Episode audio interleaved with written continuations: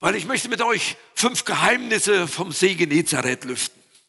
Geheimnisse sind ja so eine Sache. Den Kindern kann man das ja immer sagen vor Weihnachten. Es gibt was ganz Geheimnisvolles. Und hier habe ich so einen, so einen Buchtitel gefunden im Internet. Ich habe das Buch nicht gelesen, aber ich fand das absolut genial. Fünf Geheimnisse, die Sie entdecken sollten, bevor Sie sterben. Also wahrscheinlich reden die hier von der Bibel. Fünf Geheimnisse, die Sie entdecken sollten, bevor Sie sterben. Ja? Und ich nehme, mit, ich nehme mit euch einen kleinen Weg, eine kleine Wegweisung vor sich. Und zwar den See Genezareth. Jesus war getauft worden, Vorgeschichte. Er wurde in die Wüste geführt, die Versuchung kann man nachlesen. Dann ging er in seine Heimatstadt und wurde abgelehnt. Sie wollten ihn steinigen, wollten ihn töten, weil das nicht passte, was er gesagt hatte. Und dann wandert er, wandert er aus an den See Genezareth. Und hier tat er einige Wunder, Befreiungsdienste, er heilte die Schwiegermutter von Petrus. Und dann passiert Folgendes. Und hier starte ich mit meinem ersten Geheimnis. Es begab sich aber, als sich die Menge zu ihm drängte, zu hören das Wort Gottes, da stand er am See Genezareth und er sah zwei Boote am Ufer liegen. Die Fischer waren ausgestiegen und wuschen ihre Netze. Da stieg er in eines der Boote, das Simon gehörte, und bat ihn ein wenig vom Land wegzufahren und er setzte sich und leerte die Menge vom Boot aus. Ich habe mich gefragt, was hat Jesus dort gelehrt? Dass die Leute so en masse gekommen sind. Ich meine, wir haben ja immer noch ein paar Stühle frei hier in der Kirche, aber die Massen strömen nicht hier rein. Er muss irgendwas ganz Besonderes gehabt haben, was er gelehrt hat. Und wenn ich dann durch das Neue Testament lese, durch die Evangelien, da komme ich ganz schnell dahin, dass er über das Königreich Gottes gelehrt hat. Das Königreich Gottes können wir uns heute gar nicht richtig vorstellen. Deswegen will ich euch die fünf Geheimnisse vom Königreich Gottes ein klein wenig erklären. Die Menschen kommen und drängen sich an ihm ran und dann fängt er an, vom Königreich Gottes zu lehren. Und das Erste, was ich glaube, was er gelehrt hat, ist ah, das Geheimnis der Liebe Gottes zu den Menschen. Ich weiß nicht, wer von euch das ab und zu mal hat, dass er mit jemandem, den man als kirchenfremd bezeichnen würde, ins Gespräch kommt. Und du sagst, ich gehe in Gottesdienst und dann willst du vielleicht noch einen Moment eine gute Botschaft weitergeben. Was halten Sie von Gott? Was halten Sie von Jesus? Und ich stelle dann wieder fest, da ist eine große Vergessenheit in unserem Volk. Dann kommt nämlich in der Regel die Frage, warum lässt Gott das eigentlich alles zu? Oder wie ist das mit den Krankheiten und den Kriegen? Warum hat mir Gott meinen liebsten Freund genommen? Warum musste ich durch eine Scheidung gehen? Oder wo war Gott in Auschwitz? Das ist eine ganz besonders schwierige Frage. Und ich stelle dann fest, äh, ja, dass wir vielleicht so eine griechische Mentalität haben und sagen, Gott kümmert sich anscheinend nicht um mich, also kümmere ich mich auch nicht um ihn. Und die Menschheit hat total vergessen, wie Gott unterwegs ist, was sein Herzensanliegen ist. Sie verdrängen ihn von Zeit zu Zeit und klammern ihn aus und machen im Prinzip eine Anklageschrift, was Gott alles hätte machen sollen nach meinen Gedanken. Ich glaube, das Erste, was Jesus gemacht hat, als er am See Genezareth anfängt, die Menschen zu lehren, weil die waren damals in einer mächtigen Krisensituation, da ist noch nichts dagegen, was wir jetzt haben. Denen ging es wirtschaftlich schlecht, die waren unter einer Besatzungsmacht der Römer, die Religiösen waren komisch unterwegs, es gab Guerillakriege, es war Chaos pur. Und dann kommt jemand und redet nicht darüber, Gott, wo warst du, sondern er sagt, hier bin ich. So sehr hat Gott die Welt geliebt, dass er mich gesandt hat. Er streckt seine Hände aus zu Menschen, die nicht nach ihm fragen und sagt, hey, gib mal acht, nimm die Klammer mal beiseite, das, weswegen ich nicht da sein sollte, ich bin doch da. Und er beugt sich den Menschen zu und fängt ihnen an, die Füße zu waschen, nicht den Kopf. Also ich hätte mir als Jesus ja was anderes äh, vorgestellt. Wenn ich gekommen wäre, ich hätte ihnen erstmal gesagt, was sie alles falsch machen. Ich sage, so könnt ihr Gott ja gar nicht begegnen. Ihr Otterngezücht, sagt er mal zu den Heuchlern. Stattdessen beugt er sich runter und das ist das erste Geheimnis, was ich lüfte heute Morgen, dass wir wieder verstehen, wie sehr wir geliebt werden von Gott. Du bist ein Unikat. Gott streckt seine Hände aus, wäscht dir nicht den Kopf, sondern fängt an, sich tief zu beugen, deine Füße zu waschen. Was für eine Botschaft, was für eine Sache, die da ist. Damit fängt das Königreich Gottes an auf dieser Erde, dass ich wieder verstehe, ich bin geliebt von Gott. Wenn ich das nicht ver, wenn ich das verpeile, verstehe ich den ganzen Rest der Bibel nicht. Er hob mich auf, stellte mich auf festen Grund. Ich danke Gott. Das erste Geheimnis, was ich lüften möchte, er fängt an und sagt, ich bin für dich da, ich habe dich nicht vergessen. Ich wurde diese Tage an eine Predigt äh, von Peter Wenz erinnert. Der erzählte folgende Geschichte. Er sagte, der Gottesdienst war gelaufen und er hatte die, das Gefühl, dass er eine wirklich feurige Predigt gehalten hätte. Das wäre wirklich genial. Die Gemeinde ist nach dem Gottesdienst und quatscht noch untereinander und er redet mit dem Lobpreisteam noch ein bisschen, vielleicht weil die äh, einen falschen Chorus ausgesucht haben oder was auch immer. Und dann plötzlich schaut er nach unten und dann steht ein Mädel vor ihm und heult und heult und heult. Und dann sagt er, natürlich muss ich dann als Pastor von der Bühne runter zu dem Mädchen hingehen und fragt, Mädchen, was ist mit dir? Da sagt sie das Mädchen, ja, ich habe so im Rücken Schmerzen gehabt, ich war so kaputt, ich war so am Ende und dann habe ich mit Gott geredet und habe gesagt, ich gehe jetzt in den Gottesdienst, da werde ich sicher geheilt. Und jetzt ist der Gottesdienst zu Ende und der Rücken tut immer noch weh.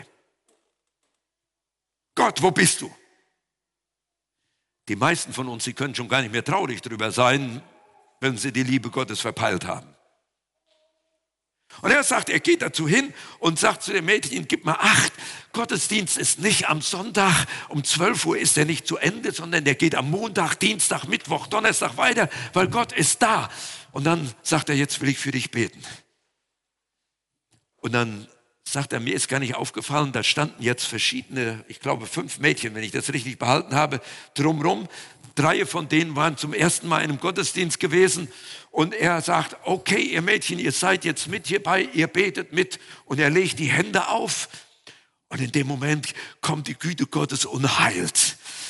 Und dann fließen die Tränen nicht mehr wie in dem Schmerz, sondern weil auf einmal die Heilung kommt. Und dann stehen einige Mädchen, die noch nie was von der Liebe Gottes gehört haben, die stehen daneben.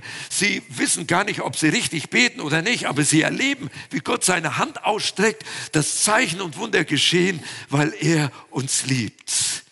Und ich glaube, weil wir das oft vergessen haben, wie sehr wir geliebt werden, haben wir so wenig Wunder in unseren Gottesdiensten.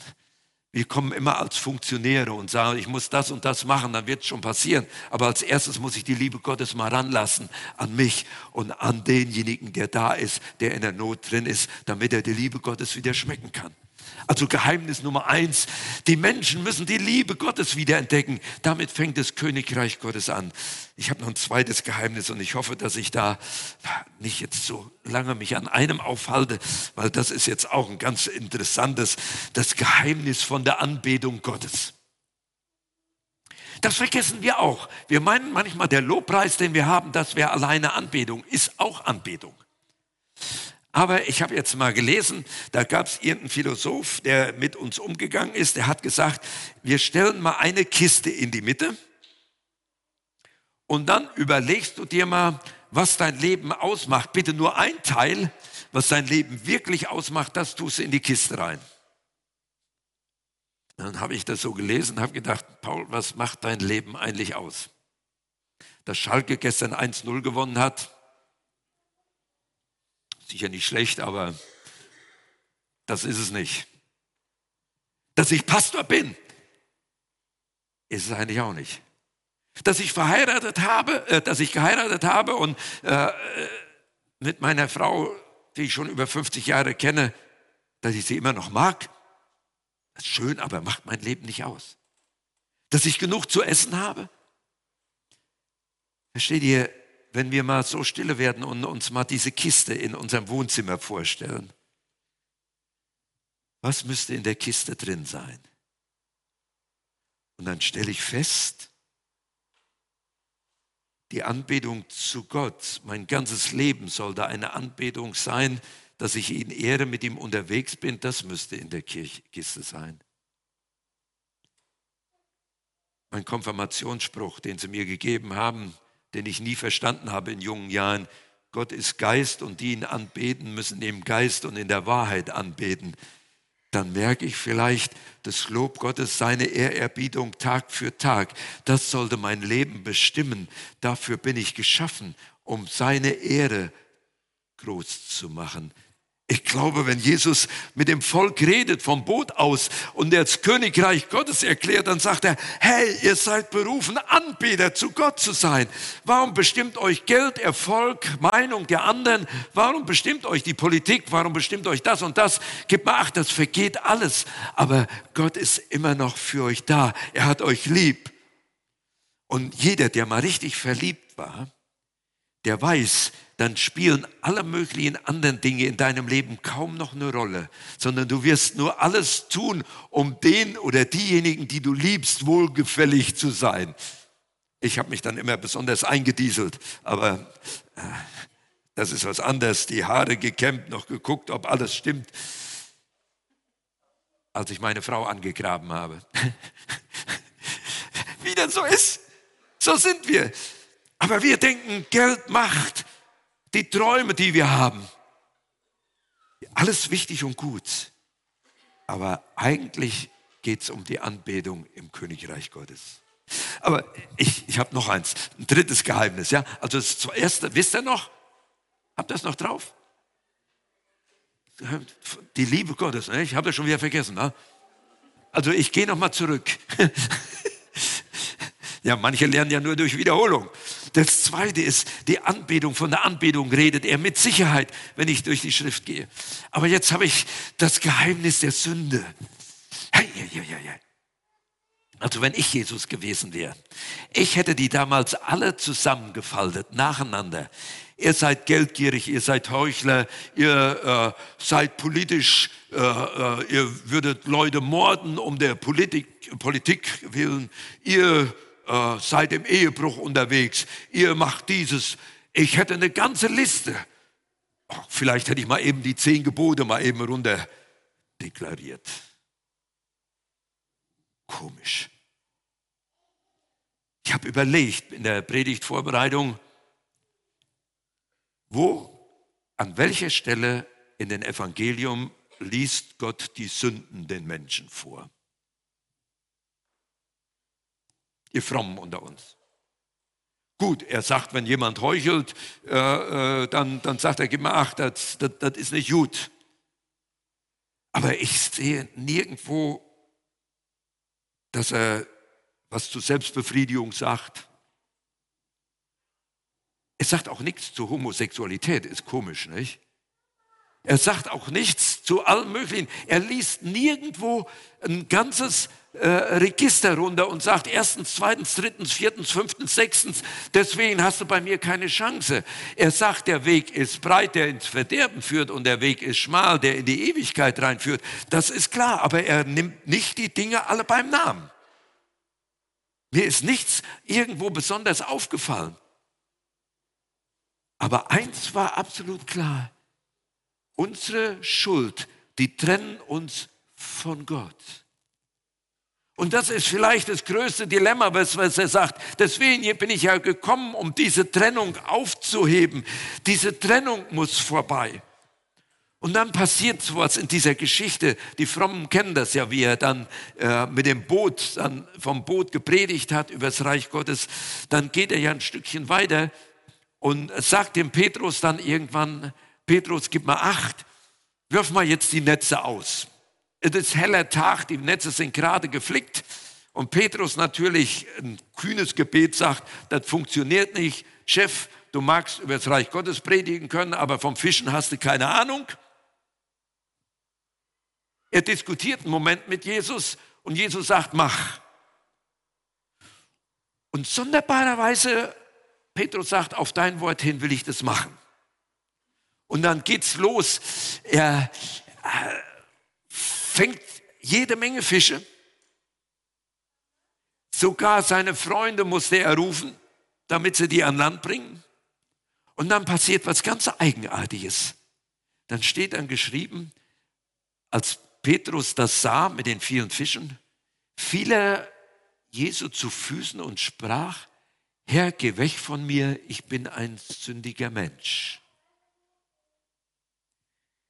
Ich glaube, eines dieser Geheimnisse, die wir brauchen, ist nicht eine Schuldzuweisung, dass du sagst, was dein Nachbar alles falsch macht.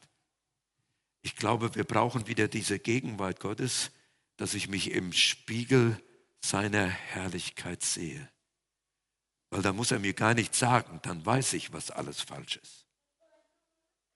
Dann weiß er, was alles falsch ist. Letzten Sonntag habe ich noch mal einer meiner Lieblingsbeispiele äh, in der Predigt in Neuruppin äh, gebracht. Äh, ihr alle kennt die Geschichte, wie äh, der, der Mose zum Dornenbusch kommt. Und was sagt Gott da zu ihm? Gib mal acht, zieh deine Schuhe aus, denn es ist heiliger Boden. Das habe ich mich gefragt, muss der barfuß da hingehen? Aber ich habe meine Theorie, das steht ja jetzt nicht so in der Bibel, aber meine Theorie, weil ich habe das einmal gepredigt und dann habe ich mir symbolisch die Schuhe ausgezogen und dann stellte ich fest, ich hatte einen Strumpf, da war so ein Loch drin. Ich habe dann so gestanden, die dachten, ich muss mal. Aber es war peinlich ohne Ende. Das hat man nicht gesehen, solange ich den Schuh anhatte. Aber ich glaube, das ist jetzt meine Theorie, das, wie gesagt, das steht so nicht in der Bibel. Der musste die Schuhe ausziehen, damit er die Löcher in seinen Strümpfen sehen konnte. Dass das, was man nicht vor Gott verbergen konnte, in der Gegenwart Gottes weißt du genau, wer du bist und wer Gott ist. Und das erlebt dieser Petrus. Und das ist so das Geniale. Das ist nicht ein Sündenregister. Ich will dir mal sagen, erstens, zweitens, drittens, wenn, ah, was du meinst, was Gott, ja, wenn du vor der Gegenwart Gottes stehst, dann weißt du, wer du bist und wer er ist. Er ist ein heiliger Gott. Da muss man nichts mehr sagen. Dann geht so wie bei Petrus. Der hat ja gerade noch mit ihm geredet und dann fällt er nieder und bittet um Vergebung. Sag ich, halte es nicht aus in deiner Gegenwart und dann kannst du durchgehen. Guckst du Jesaja an. Wehe mir, ich bin ein Mensch von unreinen Lippen. Da guckst du dir Mose an, guck dir die Krecks an. Wann immer sie in die Gegenwart Gottes kommen, dieses Geheimnis wünsche ich mir, dass wir in diese Gegenwart Gottes kommen, dass wir aufhören, über Sünden zu diskutieren, sondern uns beugen, dass er uns begegnen kann. Das Reich Gottes fängt damit an, dass sich Jesus über uns erbarmt, dass er kommt, das Geheimnis von der Trennung der Sünde. Also nochmal, um das ein bisschen krasser zu machen, wenn ich Petrus gewesen wäre. Ich hätte nach dem Fischfang, wäre ich zu Jesus gegangen und sagen, Jesus, wir machen eine Fischerei GmbH auf. Erstens brauche ich dann nicht mehr Nachtschicht. Zweitens, du sagst mir so nahmäßig, wo die Fische sind. Und dann vermarkten wir das. Ich stelle dich mit 49 Prozent am Gewinn, beteilige ich dich könnten wir hier so miteinander umgehen. So denken wir oft, Jesus, tu mal was für mich, tu mal was für mich, tu mal was für mich. Am besten jeden Tag. Und Jesus sagt, hey, komm in meine Gegenwart. Nur dort wirst du verändert. Nur dort wirst du verändert. Haben wir noch ein Geheimnis? Ja, ich habe noch eins, klar. Ich habe ja, hab ja gedroht, dass ich ein paar bringe. Das Geheimnis von der Befreiung und der Begnadigung. Hier habe ich so zwei Bilder aus meiner Vergangenheit hier reingeholt. Das spielt sich ab am Donnerstag Obdachlosenfrühstück am Südstern. Etwa 200, 250 Männer und Frauen kamen dort, äh, um eine Andacht mitzumachen und anschließend wurde gefrühstückt. Und beim Nachgucken über die, äh, die Bilder, die ich so gehört habe, fand ich Grete Weiser, die Dame hier vorne, die kam immer in den Gottesdienst rein und sagte, diese Ungerechtigkeit, diese Ungerechtigkeit. Und hier ist sie vor unserer damaligen Sozialstadträtin und kommt her und sagt, diese Ungerechtigkeit. Die hatte nie verstanden, wie sehr Gott sie lieb hat. Und meine Botschaft damals war ganz einfach, Gott hat alle Menschen lieb und euch, die am Ende der, der, äh, der Wohlstandsgesellschaft steht, die ihr in der Ungerechtigkeit seid, Gott streckt seine Hand aus. So, und mitten in so ein Frühstück rein, sie waren alle gut am Frühstücken. Ich werde das nie vergessen, da kommen zwei türkische Frauen mit einem kleinen Jungen, etwa so groß in der Erinnerung, rein, mit Kopftuch. Allein, dass die in die Kirche gekommen sind, war ja schon Wunder. Die gehen damals zu Frau Agena und sagen, wir möchten gerne den Papst sprechen. Und Frau gesagt, ich bringe ihn euch. Weißt du, du, du bist mitten in diesem Chaos drin und dann werden die vorne hingesetzt, da sitzen die drei. Gerade äh, hatte einer noch ein Gespräch, der hatte unsere Adresse in Amsterdam bekommen und sagte, ich will mein Leben ändern, äh, kannst du mal für mich beten? Ich bete für den noch und dann sitzen die drei, da geht der Papst zu ihnen hin und sagt, was möchten Sie denn? Ja, sagen Sie, wir, äh, ich weiß nicht, ob Sie das glauben. Ich sage, ich weiß es ja noch nicht. Und dann fangen sie an, im gebrochenen Deutsch zu erzählen, dass dieser Junge Nacht für Nacht von einem Dämon geweckt wird und in letzter Zeit auch von einem Dämon geschlagen wird. Glauben Sie das? Wenn so zwei Frauen in die Kirche kommen mit so einem Jungen, dann ist die Not groß, dann schreit die zum Himmel. Ich sage, ja. Aber dann kam die schwierige Frage, können Sie helfen? Oh, habe ich gesagt, ich nicht aber ich kenne einen. Und dann habe ich eine Jesus-Geschichte erzählt. Ich habe auf das große Kreuz gezeigt. Da ist jemand gekommen am See Genezareth, Geheimnis gelüftet und hat gesagt, ich bin für euch da, damit ihr Freiheit habt, dass ihr herauskommt aus der Bedrängnis, dass das Dämonische weichen muss, das Leben in volle Genüge kommt. Ich kann erzählen und dann habe ich eine Jesus-Geschichte erzählt, wie er einen Dämon gejagt hat und derjenige nachher frei war. Ich dachte, das war jetzt gut, zwei türkischen Damen das so zu erklären, nicht? Aber dann kam die nächste Frage, was kostet das? Was kostet das? Oh, dann habe ich äh, an den Heidelberger Katechismus gedacht, äh, gedacht. Er hat für alle meine Sünden vollkommen bezahlt. Gibt eine Frage im Heidelberger Katechismus, müsst ihr mal lesen von Luther, ist sehr interessant. Habe ich noch eine Jesus-Geschichte erzählt? Ich habe erzählt, dass der Herr Jesus am Kreuz alles bezahlt hat, dass er auferstanden ist und lebt. Das ist bei ihm umsonst. Erlösung ist umsonst für uns. Ihn hat es alles gekostet. Ich habe diese Jesus-Geschichte erzählt, wie der Herr Jesus gekommen ist und hat seinen Preis bezahlt, damit ich leben kann, damit der Junge frei werden kann von Dämonen. Ich war richtig stolz auf mich, die zweite Geschichte. Und da dachte ich, okay, jetzt ist Zeit, dass ich beten kann. Ich äh, will gerade zu ihr hingehen. Ich hatte erklärt, dass Jesus die Hände auflegt und will gerade bei einer Frau die Hände auflegen. Dann schreit die auf, Moment, Moment, ich, im gebrochenen Deutsch, ich mache das kurz.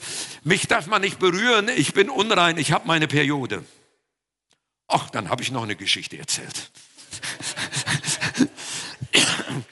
Dann habe ich erzählt, äh, wie die Aussätzigen kamen und äh, alles sind sie von der Straßenseite, von der einen Seite zur anderen gegangen weil niemand wollte sich anstecken. Aber dann sage ich, mein Herr und Meister, mein Jesus, der ist über die Straße gegangen und dann hat er die Aussätzigen berührt. Und dann mitten in diesem Chaos, nach kurzer Zeit, lege ich zwei aussätzigen Frauen die Hände auf und bete, dass der Salam, der Friede Gottes in ihr Herz hineinkommt. Und nachdem ich für die beiden Aussätzigen gebetet habe, bete ich für den Jungen. Und dann gehen zwei Frauen mit ihrem Jungen fröhlich die Straße. Das ist das, wenn ich sage, er hat für alle meine Sünden vollkommen bezahlt. Er berührt die Aussätzigen, damit ich Leben habe und volle Genüge. Was für eine Botschaft, die wir haben an diesem Punkt. Was für eine Botschaft, wenn dieses Geheimnis wieder ganz neu gelüftet wird, auch in meinem privaten Leben, dass ich merke, der Herr Jesus geht nicht von mir zurück, wenn ich aussätzig bin, sondern er geht auf mich zu und berührt mich. Damit ich Freiheit und volle Genüge haben kann diese Ungerechtigkeit, die besteht. Aber wenn Jesus berührt, ich sage, dann wird Ungerechtigkeit zu Gerechtigkeit umfunktioniert. So ist mein Herr und Meister. Ich habe noch eine. Die Botschaft vom Königreich Gottes. Das Geheimnis der Berufung. Da ist dieser komische Typ von Petrus, der einen riesen Fischfang gemacht hat, der vor Jesus niederfällt, weil er in der Gegenwart Gottes gesehen hat, welche Löcher im Strumpf er hatte, ohne dass Jesus ihm sein Sündenregister vorgelegt hat. Ich bin überzeugt, dann kommt diese Berührung durch den Heiligen Geist, wie er das nur machen kann. Dann kommt diese Berührung ganz massiv auf ihn zu. Und dann sagt Jesus, komm, ich heb dich auf. Ich begnade dich nur, sondern ich gebe dir auch eine neue Berufung in dein Leben rein. Du sollst leben. Du sollst leben. Es gibt diese Schriftstelle, ich sah dich in deinem Blut und ich sprach, du sollst leben, auf Israel ausgelegt, aber für uns genauso anwendbar. Da schaut dieser, dieser Mann, dieser, dieser Mann, der mehrere Boote hatte, der ein Geschäft hatte, der hört, komm, folge mir nach. Lass dein altes Leben hinter dir und fang neu an. Räum deine Kiste aus, was du drin hast. Ich gebe dir was Neues. Petrus bekam diese spezielle Sache, dass er jetzt Missionar, Evangelist sein sollte unterwegs mit Jesus persönlich. Aber was hat es dann mit mir zu tun? Wenn wir in die Gegenwart Gottes kommen, wenn wir zu dem Ergebnis kommen, so kann ich vor ihm nicht bestehen, dann sagt er, komm zu mir ich bin bereit, dich aufzuheben und dir eine neue Berufung zu geben. Diesen Vers, den jeder Christ auswendig lernen sollte, habe ich da nur mit der Schriftstelle angegeben. Johannes 1, Vers 12. Jetzt könnt ihr ganz schnell im Handy noch nachgucken, wenn ihr nicht wisst, was es heißt. Aber den müsste jeder beim Rausgehen spätestens auswendig kennen. Insbesondere wenn er Mitglied werden willst hier in der Gemeinde, muss er ihn auswendig können. Ja, nun meine ich jetzt ernst. Vorher kein Segen hier vorne. Sagt nämlich, wie viele ihn aufnahmen, denen gab er das Recht, ein Kind Gottes zu sein.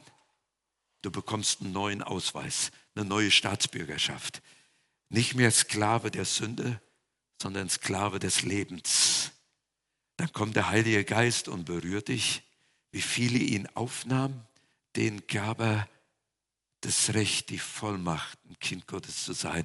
Ist das eine Botschaft? Das ist eine Berufung, die der Herr Jesus heute macht.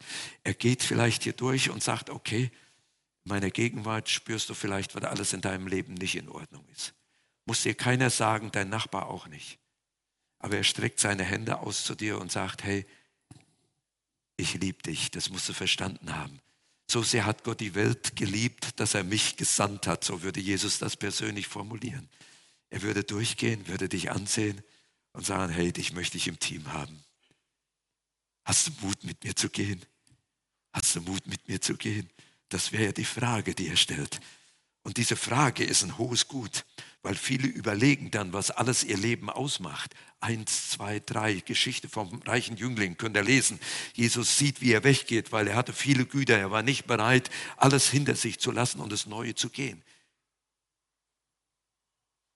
Aber als Kind Gottes darf ich kommen. Darf ich schmecken, wie freundlich er ist.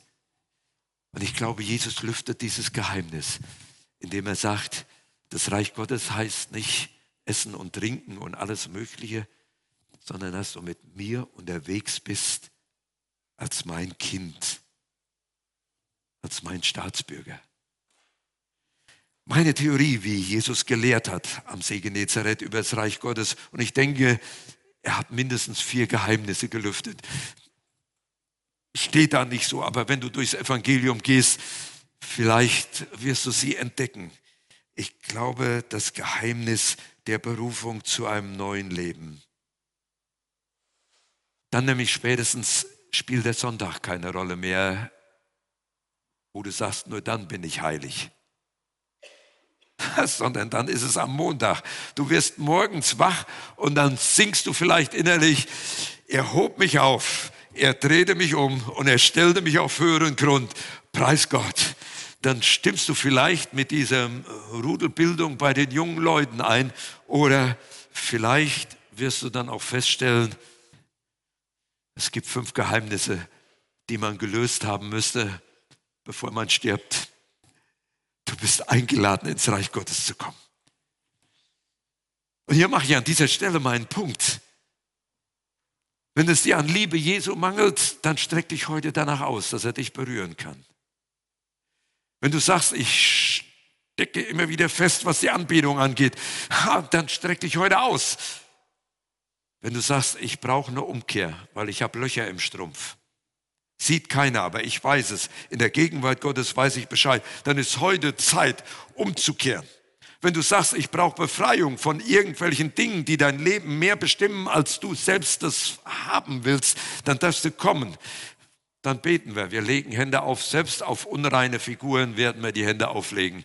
Ich werde nicht checken, ob du eine innere Lepra hast oder nicht. Das wäre mir wurscht. Hauptsache, du gehst nachher raus und weißt, der Herr Jesus ist mir begegnet. Ich will ihm folgen für Zeit und für Ewigkeit. Amen. Ihr Lobpreiser, ihr müsst jetzt kommen. Und während die singen, haben wir die einmalige Gelegenheit, eventuell den Sitz zu verlassen und zu sagen, okay, ich brauche an irgendwelchen Punkten dieser fünf Geheimnisse brauche ich eine Begegnung mit Gott und ich brauche einen speziellen Segen.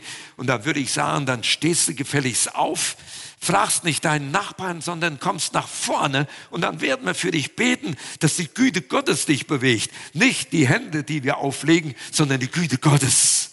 Du sollst nach Hause gehen und wissen, Du stehst auf felsenfesten neuen Grund, weil der Herr Jesus alles für dich getan hat. Amen.